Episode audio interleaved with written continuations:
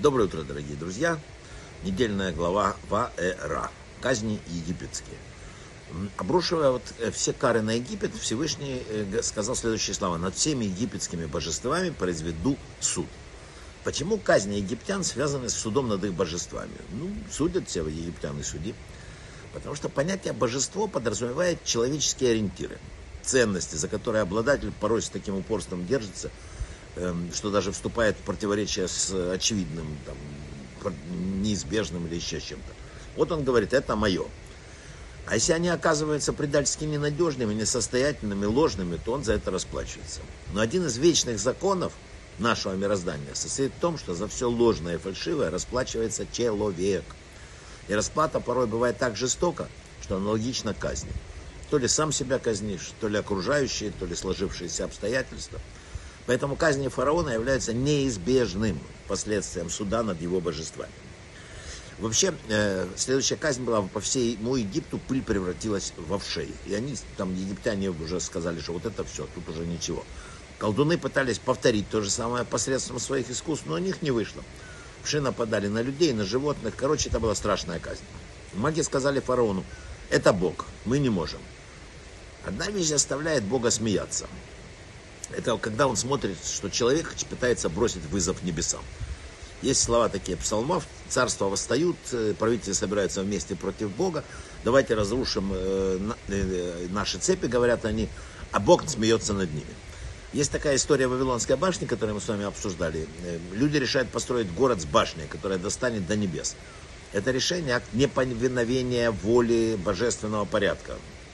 Небеса написано для Бога, а людям земля. Нет, мы говорим, мы пойдем на небо. Тора говорит, Бог спустился, чтобы увидеть город и башню. И здесь на земле строители думали, что достигнут неба, он смеялся над ними. И все, потому что ну, где Бог, где человек. Вы понимаете, это очень смешно. Волшебники, которые считали, что могут контролировать Солнце, Луну и Нил, обнаружили, что они вошь создать не могут. И так любой волшебник на земле, который противостоит Богу, вши не может создать в последних поколениях, вот появился когда дарвинизм и все остальное, люди во множестве полагают, что они создали сами собой. Обезьяна там, та та та та та Но дистанция, особенно в башке, в голове у человека, между тем, кто считает, что создался сам собой, и тем, кто считает, что создал себя сам, как говорил фараон, она малюсенькая, это одно и то же. Как люди говорят, что вообще, если у них есть хоть одна извилина, как можно говорить, что жизнь создалась сама?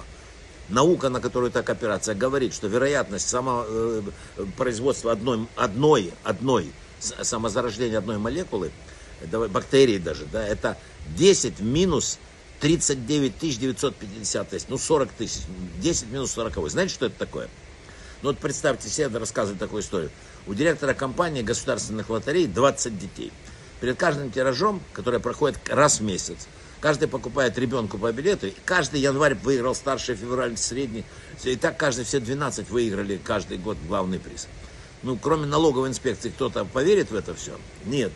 Так вот, это одна вероятность того, что такое произойдет, 19, что вообще такое может произойти, в 10 тысяч раз меньше, чем зарождение одной молекулы.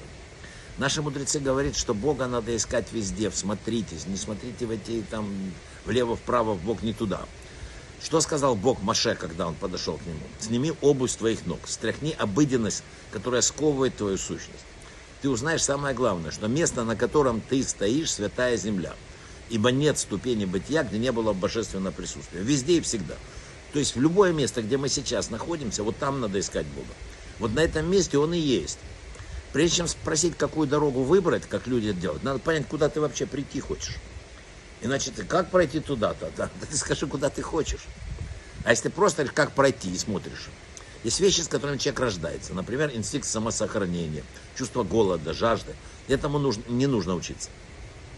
Но иногда э, вера, одно из качеств, присущих нам от рождения, оно тоже есть. Мы верим в любом случае. Единственная вещь, которая дана на выбор человеку, это во что верить. Человек всегда верит. Один верит там, в Ленина, один в башню, третий в фараона, четвертый верит в хозяина мира, в Бога. Это постоянный выбор между духовным и материальным. Это постоянно, каждодневный наш выбор между Маше и фараоном, который внутри нас находится. Конечно, можно и нужно уметь получать удовольствие от жизни, это, от еды, от обычных вещей, от музыки, от прогулки. Но почему вот духовные удовольствия для нас важнее, чем радость от вкусной пищи или кружки пива? Потому что физические удовольствия связаны только с жизнью в этом материальном мире. А духовная наша жизнь связана с личностью, которая э, связана с бессмертием души, которая живет вечно. Вот тут надо подумать, что ты хоть, кого ты хочешь кормить. Мы всегда кормим или Маше, или фараона. Так не бывает, чтобы ничего не было. Давайте кормить Маше и меньше подкармливать своего фараона. Брахава от слаха, хорошего дня.